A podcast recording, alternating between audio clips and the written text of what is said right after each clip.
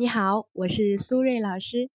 最近私信我的朋友中啊，有好几个人都问到了关于出轨的问题，所以今天呢，我来统一解答一下大家最关心的七个问题。第一个问题：男人更容易出轨吗？不是，从我的工作经验来说啊，出轨的女人也挺多的，只是很多时候呢，隐藏的很好，你不知道而已。所以出轨呢，不分男人和女人。第二个问题。有出轨体质的人有什么特点呢？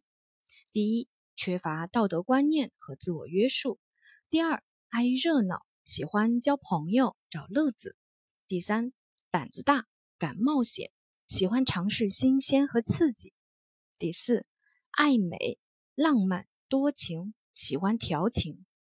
第三个问题，出轨只有零次和无数次吗？分情况。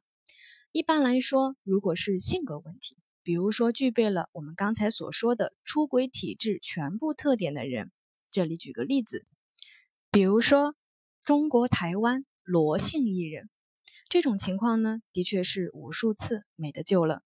但是呢，也有一些情况是可以沟通和改正的，尽管这个过程呢也是相当痛苦的。比如说在感情遇到困境的时候。最常见的呢，就是因为工作忙或者是异地，导致彼此的沟通和相处的时间少，感情变淡了。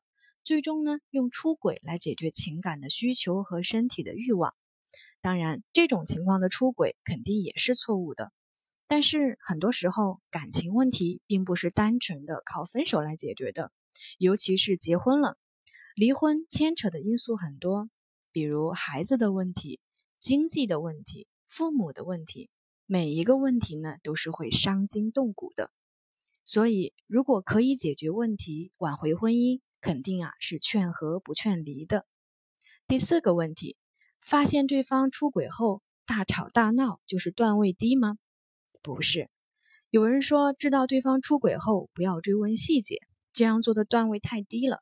但是我觉得这个呢，不是段位低，也不是你笨或者你蠢，而是因为你在意。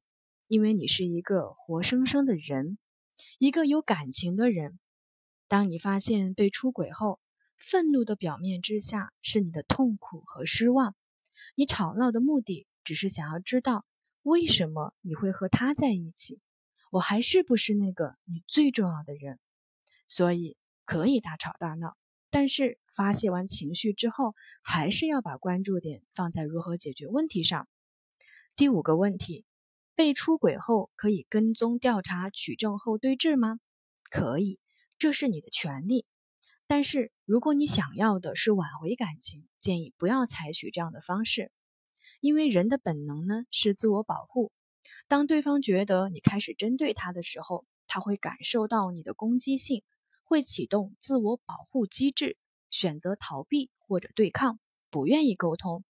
所以呢，如果以暴制暴。只会让关系呢更加糟糕，最终失去了挽回的机会。第六个问题，被出轨是因为我不够好吗？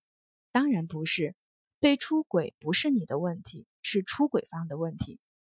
人无完人，每个人都有可能会说错话、做错事，但是这些都不是出轨的理由。第七个问题，被出轨后怎么自我修复呢？出轨这个事情一定会结束，但是出轨所带给我们的负面影响却不一定呢会很快消失，因为出轨一般都伴随着说谎和隐瞒，会毁掉我们对爱情的向往和信仰，并且让我们的自我价值感降低。正是这种自我怀疑会严重影响我们未来的生活和感情。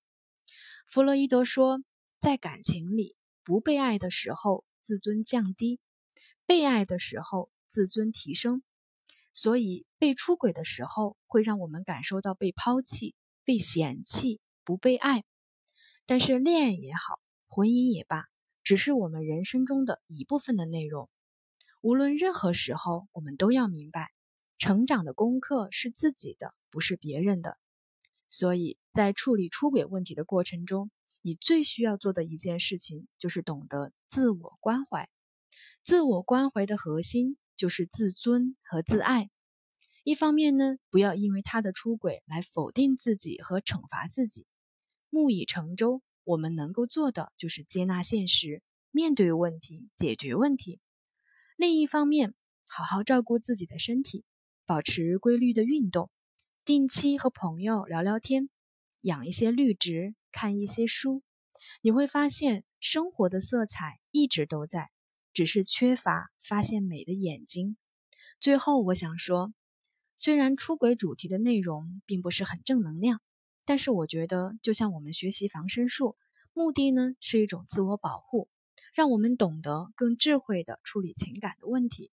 但是依然呢，还是希望每个人都用不到。好了，时间差不多了，我们今天的节目就先到这里了，谢谢大家的收听，我们下期节目再见喽，拜拜。